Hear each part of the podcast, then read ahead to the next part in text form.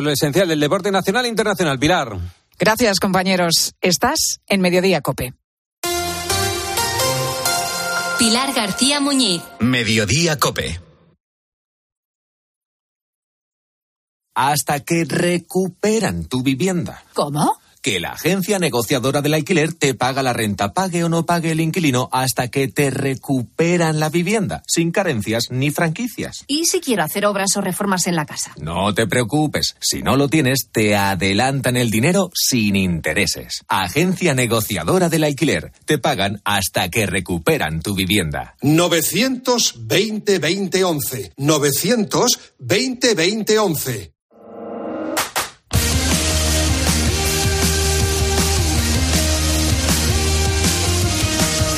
José Luis Corrochano.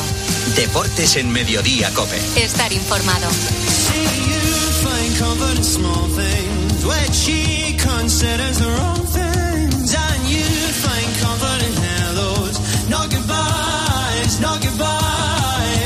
A partir de las tres y media, para los muy cafeteros, seguimos en el 106.3. Ahora el gran Pedro Martín, reto Pedrito. Hola Pedro, ¿qué tal? Buenas tardes. Muy buena, ¿cómo estamos? Gran partido de fútbol hoy a las nueve y media, un clásico del fútbol español, Atlético Atlético Bilbao. Pero te Pues sí. pregunto por la tercera pista de la semana del reto Pedrito, en la búsqueda de un pantano. Un pantano, sí, un pantano. Fíjate, se están acercando ya las lluvias, ¿eh? Cada vez que hablamos de estas cosas, al final. Las has llueve. pedido y vienen, ¿no? Sí, las lluvias. ahí viene. Le- Les cuesta, pero van a caer, van a caer. Bueno, un pantano que no busquen en los sitios donde hay poca agua, porque este pantano está casi lleno. O sea, que afortunadamente ese pantano tiene agua. Y es un pantano, dijimos ayer, que está en uno de los parajes más bonitos, y tiene muchos, eh, de Castilla y León. Y la pista de hoy es que es un pantano que se construyó sobre todo para generar energía, no para abastecer de agua al ser humano, ni para regadíos, ni cosas de estas. Sobre todo para eh, eh, crear, o sea, recoger la energía del agua. Muy bien, para eso están también los pantanos, el agua, para dar energía a la gente. Y, es- y este está sobre todo para eso. Muy bien, Pedro, te espero esta tarde-noche a las Sí. nueve, ocho y media, Deportes Copa en la linterna, y a las nueve empezamos ya con la previa del partido. Un abrazo, Pedro. Hasta luego, hasta mañana. Bueno, producto del partidazo, la conversación sobre el partido del Atlético contra el Atlético. La duda de Morata yo creo que no existe, es un debate que no está encima de la mesa. A mí lo que me resulta absolutamente enigmático y sorprendente es la titularidad de Savic, si es que es así. De verdad me llama muchísimo la El atención. otro día no lo hizo mal en el Bernabéu y, Pues- es, pues y es el único, y es el único central de- diestro que tiene. ¿eh? Sí, bueno, creo que ya hubo un partido en el que puso a Pitzel en ese lado y a Hermoso en el centro. Claro, y, me sorprende que mañana no juegue Hermoso cuando ha jugado todo el año, menos un día que creo que le dio descanso. Pero estando bien Reinildo, Hermoso ahora, eh, eh, si juega de central, se le nota mucho que no es central. a Hermoso. Y si tiene que elegir. A mí Ha dicho el. Cholo, yo, le yo es que lo de Savic me parece una temeridad, Sí, lo, lo digo de verdad. Creo, creo que no está para este pa- para partidos Sí. de este nivel. Yo, yo sigo sin verle a Savic. Es verdad que lo hizo bien en el Bernabéu, en ataque, en ese gol que le anularon y demás, pero luego hizo un penalti descarado a Bellingham y yo le sigo viendo Bueno, el penaltito un poco es dudoso. fuera. Bueno, pero no solo eso, Roberto, es que, es que esa jugada viene, viene, viene de un balón que, que él pasa hacia el centro del área porque la lía él solo, ¿eh? Sí, sí, en esa misma jugada la lía él Yo- solo, yo estoy independientemente contigo. del penalti. Yo creo que la titularidad No de. Xavi va porque a él solamente le, convoce- le convencen al Cholo como hombres libres, Jiménez cuando está bien y Bitzel. Aunque probó, como dice Gonzalo, con Hermoso en un partido libre, no le convenció. No le en salió absoluto. bien. Fue el día del Rayo, No, no, que no no le convenció Hermoso como libre y entonces, como tiene que meter a Bissell como libre, o no tiene a Jiménez, entonces no, no va a meter a dos marcadores, Hermoso Renildo a pierna cambiada, uno de los dos, en el flanco derecho y por eso apuesta por Xavi. Yo te digo que. No porque, no porque el le profesor guste- Lama hablando del Atlético de Madrid. Ahora seguimos hablando de este partido, del Atlético Atlético de Bilbao, pero la pregunta era Rueda Deportes Cope Asenjo pregunta lo siguiente. Preguntamos, Corro, por el formato de las semifinales de la Copa del Rey. Si te gusta más a un partido o a ida y vuelta, como está, a dos partidos. Estamos cerquita de 1.300 votos y de momento el 75% prefiere a un partido estas semifinales de Copa. Claro, después de ver el Mallorca 0, Real Sociedad 0, aumenta. Vamos a verlo, hablarlo todo en el 106.3. ¿Qué haces? ¿No lo notas? Madrid ha vuelto a cumplir con la Directiva Europea de Calidad del Aire y llevan dos años seguidos. A ver.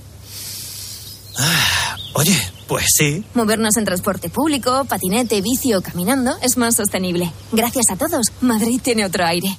Ayuntamiento de Madrid.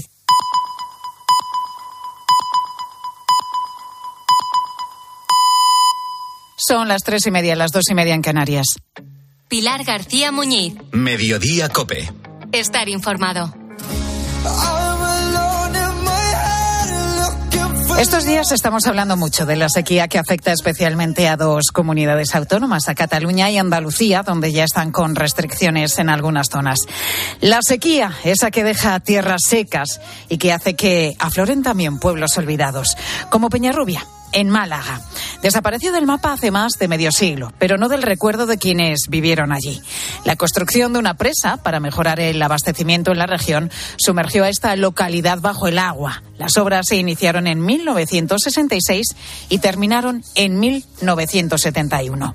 Sus cerca de 2.000 habitantes tuvieron que irse del pueblo un año después, en el 72, por un desalojo forzoso. Allí dejaron su pueblo, allí dejaron sus casas, sus raíces y todo quedó sumergido bajo el agua. José Durán era uno de esos vecinos de Peñarrubia. Se marchó del pueblo cuando tenía cuatro años. Cuenta que para muchos fue realmente duro. Los vecinos del pueblo la verdad que quedaron bastante afectados, ya que era un cambio muy drástico, tanto de vivienda como de trabajo, como de todo, todo. Era un cambio muy drástico, personas mayores, con niños, entonces la verdad que fue un, muy duro, muy duro y muy, la gente muy afectada. De hecho, algunos les costó muchísimo adaptarse a, a la nueva ubicación que, que nos dieron. La mayoría de habitantes fueron realojados en Málaga, en una barriada nueva. Hubo quien prefirió trasladarse a localidades cercanas como Campillos o Ronda. Algunos aprovecharon para emigrar a otras regiones, incluso algún valiente se marchó de España. Los vecinos que eran propietarios no se fueron con las manos vacías. A los mayores de 18 años les dieron 100.000 pesetas. El problema lo tuvieron los que vivían de alquiler indemnizaron a todos los vecinos que había, la gran mayoría no tenían casa propia, pero indemnizaron tanto las casas como las tierras que tenían en propiedad, pues le indemnizaron. Hubo otras personas que no le indemnizaron nada, ya que lo que tenían eran casas en alquiler y tierras en alquiler, eso no, no le indemnizaron nada. Con ese dinero llegó la cara y la cruz a Peñarrubia. Por un lado, los mayores, como contaba José, que lo pasaron muy mal por dejar atrás toda una vida de recuerdos, y los que se fueron sin compensación alguna. Y por el otro, los más jóvenes y las familias que vieron en ese desalojo forzoso una oportunidad para empezar de nuevo había mucho trabajo. Entonces mucha gente venía del campo y había muchas industrias. Entonces, verdad que fue fácil encontrar trabajo y incorporarse a la vida laboral nueva personas como de 20, 30 años, pues se repusieron, empezaron a hacer una vida nueva, a vivir las barriadas nuevas y en las ciudades nuevas y nada, yo día, pues verdad que con el cambio que da la vida, pues estamos todos muy bien. La sequía que vive Andalucía ha hecho que las ruinas de Peñarrubia salgan a la luz otra vez. A José le gusta volver al que fue su hogar y todavía distingue la casa de su abuela. Hemos justo ir a visitar la sierra, irnos a comer a la sierra, eh, una sierra que da nombre al pueblo, porque es una sierra rubia. Eh, visitamos también mucho las ruinas del pueblo, lo que las, antiguas calles, las antiguas casas. Hemos justo visitado la casa de mi abuela, que se diferencia mucho con las casas de los demás, porque era panadería y pensión y todavía se ve las piedras oscuras de la panadería. Y hemos justo bastante pasar por allí y, nos acompañamos tanto mi mujer como, como mi hijo, me acompañan en esta historia que es muy bonita y, y tengo la suerte de poder disfrutarlo los tres. Pues para que Peñarrubia no caiga en el olvido, los que fueron sus vecinos o sus hijos se reúnen cada cinco años en una ermita que terminaron de construir a mediados de 2022, después de mucho esfuerzo de sortear todas las dificultades económicas y burocráticas. Hicieron una réplica un poco más pequeña de la iglesia de su pueblo y allí celebran la romería de su Virgen, la del Rosario. Es una forma de recuperar de volver a sus raíces. Según nos cuenta José, que en su mente todavía conserva momentos y lugares por todas las historias que le contaba su padre. Y yo la verdad que me ha gustado mucho siempre la historia e he intentado mantener lo que mi padre me ha inculcado. Y sobre todo que no se pierda las raíces, nuestras raíces, nuestro pueblo, que esté siempre presente en nuestra vida diaria. Y aparte de eso, que los paisanos y amigos que tenemos, que igualmente podamos mantenernos unidos lo más máximo posible. Esos encuentros son siempre el primer fin de semana de octubre, cada cinco años. El próximo, será en 2027. Entonces, esos vecinos volverán a verse las caras y a recordar anécdotas de Peñarrubia, un pueblo que ha vuelto a resurgir del fondo de un pantano.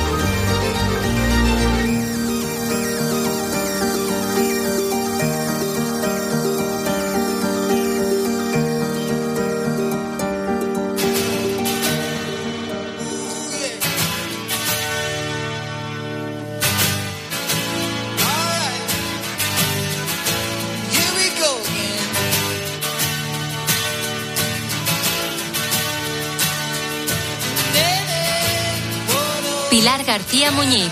Mediodía Cope. Estar informado.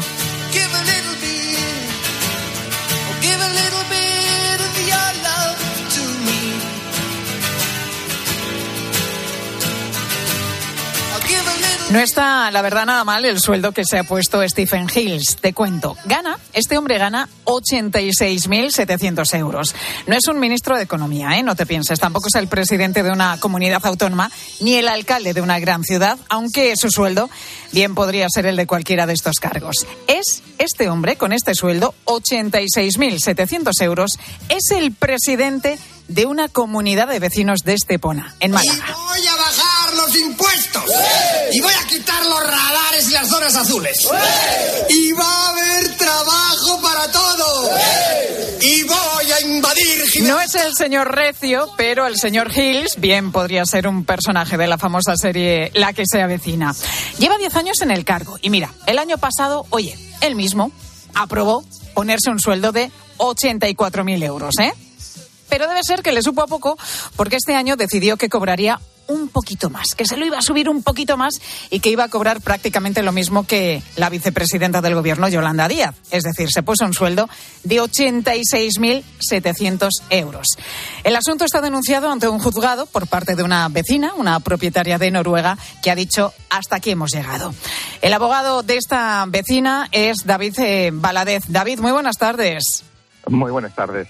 David, ¿cómo es posible ponerse un sueldo de casi 87.000 euros como presidente de una comunidad de vecinos? Te pregunto, ¿esto es legal o no?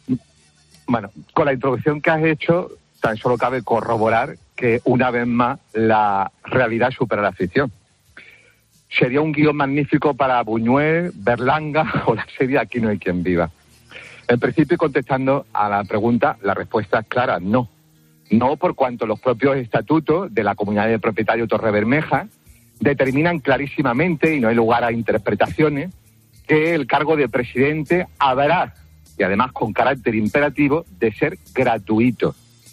Si nos remitimos a la ley de propiedad horizontal, pues se estipula la posibilidad de que de manera excepcional, de manera motivada, justificada, atendiendo a las funciones inherentes al cargo de presidente en función de la representación, pues imaginémonos que se tiene que desplazar al ayuntamiento, a la delegación del gobierno a hacer cualquier tipo de gestión, se le puede abonar una gratificación, pero puntual, nunca un sueldo, una retribución permanente, fija, consolidada en el tiempo y muchísimo menos por ese importe. 86.700 euros. La verdad que sorprende porque, bueno, eh, todos conocemos un poco este asunto, ¿no? O nos ha tocado ser presidentes de nuestra comunidad de vecinos o, algún familiar o, a nuestros propios vecinos. Y, desde luego, comentándolo con, con el equipo de, de Mediodía, con la redacción, es que nadie tenía constancia de que alguien hubiera cobrado por hacer esta función, que además de la que no te puedes escaquear tampoco. Si te toca ser presidente de la comunidad de vecinos, te ha tocado, llévalo lo mejor que puedas porque no te puedes librar. Claro, el año pasado... además. Eso es, el año pasado eh, este hombre, el presidente, consiguió que, este sueldo se aprobase por mayoría absoluta, porque la mayor parte de los vecinos son extranjeros y no viven en esta localidad de la Costa del Sol este año también lo ha sacado adelante. Si es verdad que con un poquito más de resistencia, porque a la última junta te presentaste tú representando a una de las vecinas y votaste en contra.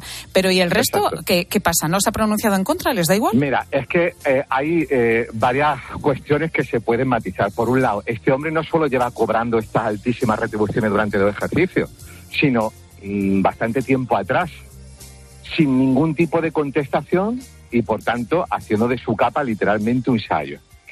¿Qué ocurre en esta urbanización? Que por otro lado es algo muy común en la mayoría de las urbanizaciones de las comunidades de propietarios de la Costa del Sol, al menos de algunos enclaves. Pues que son la segunda residencia de personas principalmente de procedencia extranjera, que no hablan español, que crean su propia comunidad británica fundamentalmente, con alto poder adquisitivo y se desentienden por completo de la gestión ordinaria que se lleva a cabo en esas administraciones, de modo que tienden a delegar el voto, en este caso el presidente, y cuando acudimos a una junta de propietarios, pues presencialmente, en el caso concreto de Torre Bermeja son 109 los propietarios, pueden estar presentes 20, 30 personas, pero el presidente acude con la delegación del voto de cuarenta y tantas personas, por lo cual se está garantizando una mayoría más que holgada para sacar adelante cualquier tipo de propuesta. No solo en relación a su sueldo, sino que en este caso además concurre otra circunstancia que llama poderosísimamente la atención, y es que se propuso que se le eximiese del pago de las cuotas de la urbanización, que estamos hablando de casi 9.000 euros anuales. A ver, a ver David, eh, perdona. Es decir, que además del sueldo tampoco pagan las cuotas de la comunidad. Exacto. La mensualidad exacto. de la además- comunidad se exime también. Tampoco. Exacto, exacto. Y además aparece como punto específico, claramente delimitado, o sea, no se andan con tonterías, sino a calzón quitado, exención con donación del pago de las cuotas del presidente, por un importe de casi 9.000 euros anuales, eh, a modo de aguinaldo.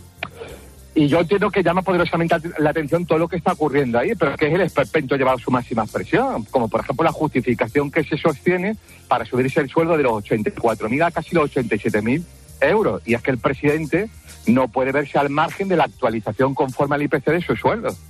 Claro, tú acudes a una reunión de ese tipo, te quedas boquiabierto diciendo cómo es posible que esto no provoque una contestación mayoritaria de los vecinos. Totalmente. Pues no se entiende. Claro, y claro, David, a mí la, la- la pregunta que me surge escuchándote, ¿no? Y viendo, y viendo eh, pues la cara dura del personaje, perdona que, que lo diga así, Sí, pero es que sí, es sí. así, es ¿cuánto pagan de cuota de comunidad los vecinos? Porque si le tienen que estar pagando ese sueldo y también las propias cuotas al presidente, al final esto se dispara. Claro, lo que ocurre es mira, para que te hagas una idea, hablamos de 109 propiedades con una media de 8.000, 9.000 euros, pues están manejando un presupuesto anual de 800.000 euros, mucho más que muchos municipios de España. Es De tremendo, hecho, se es tremendo. permiten ciertas licencias como el sueldo del presidente, la exención de sus cuotas, pero es que en el mismo presupuesto aparece un sueldo asignado al administrador, 17.500 euros, y a dos administrativos por importe de 45.000 euros. Oye, ¿y en qué el momento? asunto de la Sí. exención, sí. el asunto de la exención, quería decir, es, en nuestra opinión, absolutamente ilegal. Primero, porque lo establece el título constitutivo, los estatutos de la comunidad, la ley de propiedad horizontal, que determinan claramente que cualquier vecino, cualquier comunero, tendrá que contribuir al mantenimiento y sostenimiento de su urbanización conforme a su cuota de participación.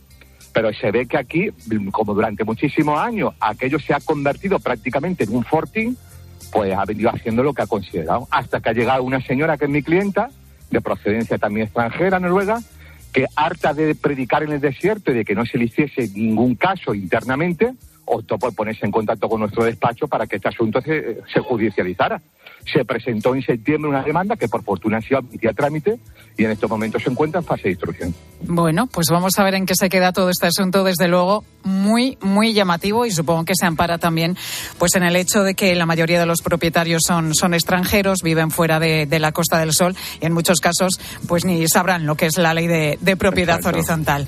David Valadez, abogado de precisamente de una de las vecinas, de las propietarias de esta urbanización Torre Bermeja en Estepona, en Málaga, cuyo presidente se ha puesto pues directamente el sueldo de un ministro. Gracias David por estar con nosotros. Muchísimas gracias a vosotros, un placer.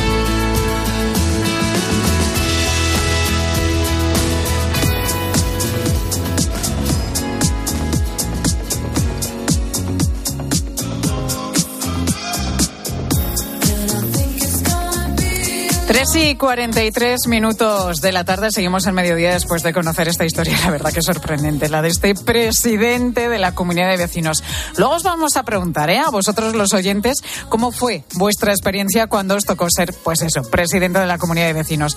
Este sueldo, vamos, te iba a decir, es que no lo tiene nadie, pero ningún otro, porque lógicamente, bueno, pues en nuestro país, por, esas, eh, por esos estatutos y por la ley de la eh, propiedad horizontal, pues no, no se cobra por desempeñar este, esta labor, como nos explicaba el abogado, sí, bueno, pues puede tener una pequeña remuneración por algún tipo de, molestia o por algún tipo de gestión o por algún tipo de viaje que haga el presidente de la comunidad en cuestión, pero no por el trabajo en sí. En fin, que luego vamos con los oyentes.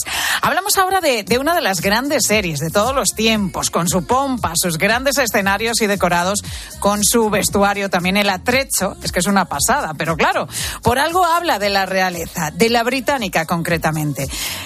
Me refiero a la serie The Crown, con sus seis temporadas, tres elencos diferentes, por cierto, y un presupuesto multimillonario para recrear cada detalle a la perfección de la historia de la familia real británica. Pues muchos de esos objetos que aparecen en la serie se van a subestar entre hoy y mañana. Victoria Ballesteros, muy buenas tardes. Hola Pilar, ¿qué tal? Buenas Yo sé que tú eres una fan de la serie. Ay, sí, a mí me encantó, es que estás muy, muy bien hecha. Tú, yo también, bueno, la he visto, la he visto. Ah, me costó un poquito, es un poquito lenta al principio, bueno. pero una vez que, que, bueno, consigues eh, pasar los dos, tres primeros capítulos, la verdad que es una pasada. No, y además cómo es que está te, hecha. Sí, además. sí, cómo está hecha y todo lo que te cuenta, porque no te cuenta solo la historia de la realeza, también un poco la historia británica, ¿no? De, bueno, pues los presidentes, sale Churchill, bueno, mucha gente ahí. Oye, hablando de subastas, eh, ¿sabes por qué pujaría yo? A ver. Por el icónico vestido de la venganza de Lady oh, Di. Claro, es que estaba guapísima. Y la actriz, ¿no? La Elizabeth de Vicky, eh, pues también estaba muy guapa, con ese modelo negro, escotado. Yo me acuerdo perfectamente, ¿no? Con los hombros descubiertos, el collar de perlas que estaba ajustado al cuello.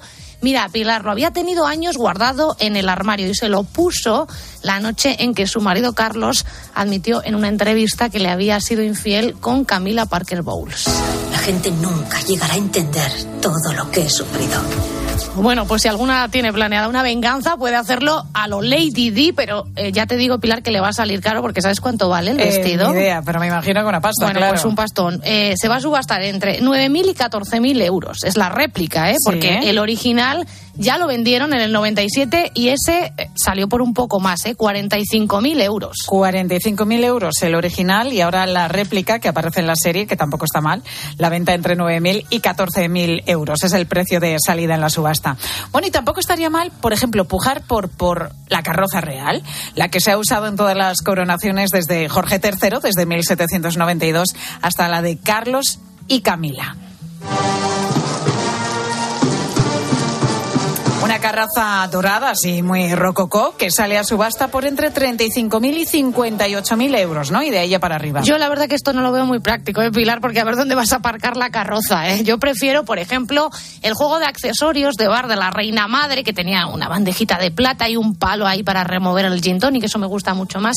O, por ejemplo, eh, la reproducción de la silla de San Eduardo, esa también me queda bien en casa, que es donde se sientan los monarcas británicos, pues antes de recibir la corona. También me gusta. Bueno, con estos precios me da que solo vamos a poder pujar por las figuritas esas de porcelana de los perros de la reina, que son unos 300 euros, creo. Nada, que bueno, no nos que da para más. Que no nos da para mucho más, efectivamente. Gracias, Victoria. Nada, hasta luego. Lógicamente, parte de ese atrecho de la serie se, se recrea, se fabrica, y otra parte se encuentra en almacenes como los de Tu Mundo Antiguo, que es una empresa familiar que está en Loeches, en Madrid. En ella trabaja Alba Mercado, especialista en atrecho precisamente para series. Alba, ¿cómo estás? Muy buenas tardes. Hola, ¿qué tal? Alba, ¿en qué series ¿Qué tal? ¿Cómo habéis, habéis participado? ¿En qué series habéis participado vosotros con vuestros artículos? Pues en bastantes, pero bueno, algunas sí que sea bastante conocida, pues La Casa de Papel, por ejemplo, El Zorro, que se ha estrenado hace muy poco, eh, La Promesa, Berlín, entre, vamos, muchas más, pero bueno, ahora que se me ocurren así, esas. Oye, Alba, si ahora mismo nos diésemos un paseo por los pasillos de vuestro almacén, ¿qué vemos? Haznos un recorrido. ¿Qué podemos encontrar? Pues puedes encontrar hasta reliquias, puedes encontrar, bueno, hay mucho mueble de atrezo, pero hay un montón de, de figuras de decoración, hay columpios, hay leones de hierro, hay figuras de bronce, hay espejos, hay muchas cosas. La verdad es que merece la pena, aunque sea verlo. Sabéis, eh, bueno, claro, tendréis un, un, un archivo, ¿no? Y tendréis todo perfectamente documentado, cada mueble, cada artículo, a qué época corresponde también. Eh, un inventario, Sí, sí, que no me salía la palabra. ¿Cuántos artículos tenéis? ¿Cuántos artículos tenéis en total? Me imagino que infinidad, claro. Infinidad. Tenemos una nave muy grande y está al completo. Oye, ¿y cómo, cómo os habéis hecho con tantos y tantos objetos?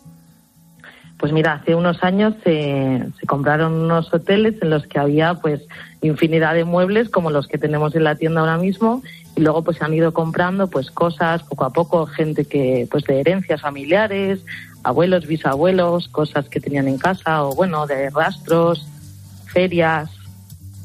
Y nos Alba, se que, algunos de vuestros artículos, de vuestros objetos, muebles, han aparecido, por ejemplo, en la casa de papel. ¿Te acuerdas el qué exactamente? ¿O en qué momento de Pues la mira, serie?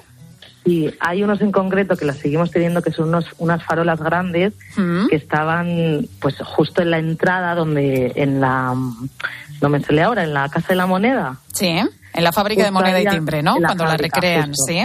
Sí, pues ahí hay unas escaleras que suben como para arriba y a los lados hay unas farolas muy grandes que se, se ven a simple vista. Pues esas las tenemos aquí, es que es como que te da un poco de pena desprenderte de ellas, simplemente por el hecho de que han estado. Ujú. O sea, me imagino que, claro, vosotros que estáis con todos estos objetos, que los tenéis perfectamente archivados, que los conocéis, Mm. cuando estáis viendo las series, estaréis diciendo, eso es mío, eso Sí. también, eso O sea, también, ¿no? Para mí, para mí es una cosa, o sea, completamente importante y aparte que me hace muchísima ilusión. O sea, yo pongo una serie y la gente normal se fijaría lógicamente en la trama porque al final es lo que, va, de claro. que basan las series. Pero yo me fijo en la lámpara Tiffany que está en la mesa justo detrás del protagonista. O sea, es que es increíble, pero sí, sí. Bueno, al Poca final- gente lo entendería, pero sí. Claro, al final es de formación profesional, ¿no? ¿Por cuánto tiempo, Alba, os suelen alquilar las productoras todos estos objetos? Pues bueno, un poco depende de la serie. Si esa serie al final tiene mucho tirón, pues se va ampliando el alquiler. Si es una serie corta o a lo mejor es un anuncio o una película, pues es una es simplemente una producción que, que tiene fecha de caducidad, por así decirlo. Si dura seis meses el rodaje, pues seis meses. Si es un año o La Casa de Papel, por ejemplo, que se ha ampliado mucho en el tiempo, pues puede ser un año o dos, pues depende. Depende, pues eso, de, de- del rodaje Claro. y de lo que dure las series. Sí, de- es, efectivamente. Al si es una es serie un con muchas de- temporadas, pues habrá cosas como, por ejemplo, Cuéntame, habrá cosas que se tienen Por que ir cambiando porque van evolucionando con el tiempo, pero habrá sí. otras que perdurarán todo el tiempo. Exacto, bueno, ahí depende también a ellos, juegan porque al final si a ellos les interesa comprarlo porque vaya a ser una serie muy larga, pues es entendible, pero a mí siempre me hace ilusión que me lo devuelvan y saber que eso ha estado en la casa de papel, cuéntame o la sirenita. ¿Sabes? Pues Alba Mercado, especialista en atrecho para series. Gracias, Alba, por estar con nosotros este ratito en mediodía. Hasta luego. Y decíamos que os íbamos a escuchar a vosotros, a los oyentes de Mediodía Cope, pues conocer vuestra experiencia. Cuando os tocó ser ni más ni menos que presidente de la comunidad de vecinos, que es algo que yo creo que a casi ninguno nos gusta ser. Victoria, ¿qué nos han dicho los oyentes? Bueno, pues a Jordi nunca le ha tocado ser presidente de la comunidad, pero tampoco le hace mucha ilusión. Lo que yo digo. Hombre, No me gustaría porque creo que es añadirte responsabilidades de la nada y además creo que de allí no se puede sacar nada bueno. Sí que tengo un par de familiares cercanos que lo han sido y me han explicado que no vale la pena y que si puedo evitarlo mejor. Ya, pero es que esto es como las mesas electorales, Ah, que no, no. te libras diciendo, no, es que mira, no me viene bien, o No, es que, que yo no te quiero toca. ser presidente. Te toca y te toca. te aguantas. O sea, te puedes eximir eh, alegando pues que eres una persona muy mayor, que tienes una enfermedad, en supuestos muy, muy, muy particulares y muy concretos. Bueno, Inma nos cuenta que sí que tuvieron un presidente que se beneficiaba eh, del dinero de la comunidad. Vamos, que era un poco mangui, la manita un poco larga. Llevaba 15 años de presidente, era, pues prácticamente era su oficio. Y bueno, en una ocasión conseguimos quitarlo de en medio con muchos votos a favor y, y una chica salió presidenta. Lo malo es que este hombre se dedicaba a hacerle la vida imposible y lo más grande, se tuvo que dar de baja por depresión la pobrecita. Y de nuevo él, de presidente.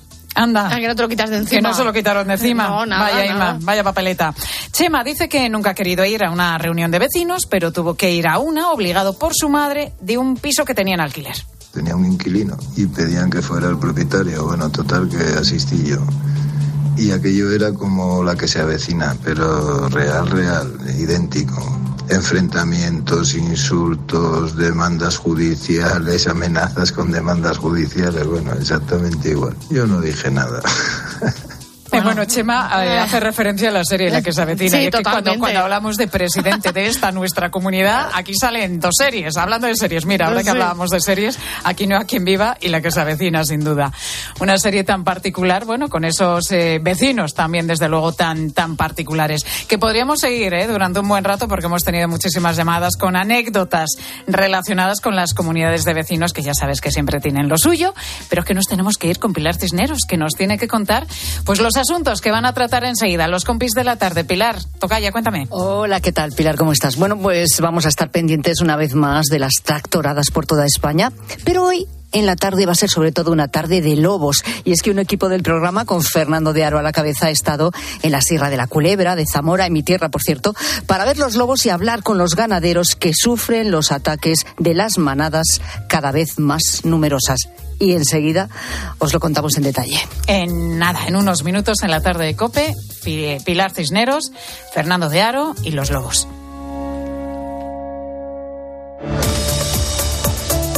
Pilar García Muñiz. Mediodía Cope. Estar informado.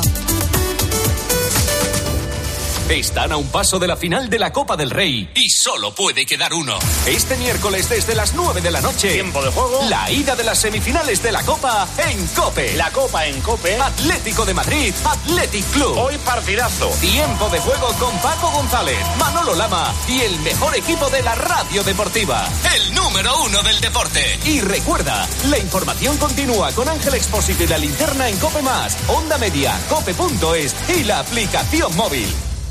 Y es que estás regando las plantas. O dando un paseo por el parque. Y te vienen vacas a la cabeza. Y no, no estas vacas. Sino estas. En Halcón Viajes sabemos lo que te pasa. Más de 50 años y millones de viajeros hacen que sepamos las vacas que tienes en la cabeza. Reserva ya tu verano con hasta 600 euros de descuento y el mejor precio garantizado. Halcón Viajes. Sabemos de viajeros. ¿Te lo digo o te lo cuento? Te lo digo. No me dejas escoger el taller que yo quiera. Te lo cuento. Yo me voy a la mutua. Vente a la mutua y además de elegir el taller que quieras, te bajamos el precio de tus seguros, sea cual sea. Llama al 91 555 5555. Te lo digo o te lo cuento. Vente a la mutua. Condiciones en mutua.es. Hola, soy Mar Márquez, piloto de MotoGP. Justo ahora salgo de entrenar, que ya toca volver a casa. Pero ¿sabes que ahora podemos hacer todos estos viajes diarios más sostenibles con los nuevos combustibles 100% renovables de Repsol y sin tener que cambiar de coche? En tu día a día, algo nuevo te mueve con los combustibles 100% renovables de Repsol que puedes usar ya en tu coche. Encuéntralos en más de 50 estaciones de servicio y a final de año en 600. Descubre más en combustiblesrenovables.repsol.com. La gama eléctrica Citroën Pro se carga en la descarga o cuando acabas la carga. La de cargar, no la del punto de carga que viene incluido. Y cargado viene también tu Citroën Iberlingo desde 20.990 euros con entrega inmediata. Vente a la carga hasta fin de mes y te lo contamos. Citroën. Condiciones en citroen.es. Saludos, criaturas. Soy Goyo Jiménez y, como digo en mis monólogos, ser joven es una cuestión de actitud. Pero como yo ya voy teniendo una edad, mi actitud ha sido la de acudir a Clínica Baviera para decir adiós a las gafas de cerca. Haz como yo y pide cita en el 900-180-100 o en clínicabaviera.com y corrige la vista cansada. Este jueves, en Herrera en Cope y con Alberto Herrera, nos espera un viaje lleno de experiencias, planes y vivencias en las Islas Canarias. Naturaleza virgen, playas paradisíacas, paisajes volcánicos, pueblos llenos de historia, gastronomía, ocho islas para descubrir el verdadero significado de la variedad. Este jueves, en Herrera en Cope, Islas Canarias, latitud de vida. Escuchas Cope. Y recuerda, la mejor experiencia y el mejor sonido solo los encuentras en cope.es y en la aplicación móvil. Descárgatela. Que ya te arrepientes de haber dicho, este año me apunto al gimnasio. Es tan cierto como que en Aldi 9 de cada 10 clientes apuestan por nuestros frescos. Vente a Aldi y disfruta hoy siempre de precios bajos, como la banana a solo 0,99 el kilo. Más información en aldi.es. Así de fácil, así de Aldi. La palabra ladrón puede significar dos cosas. Clavija donde poder conectar tu coche eléctrico o persona que roba el cable de tu coche eléctrico. Ahora el seguro de coche eléctrico e híbrido enchufable de línea directa también significa dos cosas. Que además de ahorrarte una pasta, también te cubre el cable de recarga en caso de robo. Cámbiate y te bajamos el precio de tu seguro de coche sí o sí. Ven directo a lineadirecta.com o llama al 917-700-700. El valor de ser directo. Consulta condiciones. A los que no marcáis la casilla de la iglesia en la declaración de la renta. Nos encantaría enseñaros la labor social y espiritual que realizamos, pero en un anuncio de 20 segundos es imposible. Por eso os invitamos a un viaje, para que lo podáis ver con vuestros propios ojos. Reserva tu plaza en unviajeportantos.es. Una historia. Un protagonista. Sensibilidad. Y Expósito. La historia de Lidia Martínez y Estrella Rivera es de las que nos encanta compartir. Estrella sufre parálisis cerebral. Juntas, Estrella y Lidia han conseguido superar retos importantes. Por ejemplo, estudiar. Estrella está estudiando un grado superior de administración. Escucha a Ángel Expósito en la linterna de Cope, de lunes a viernes desde las 7 de la tarde.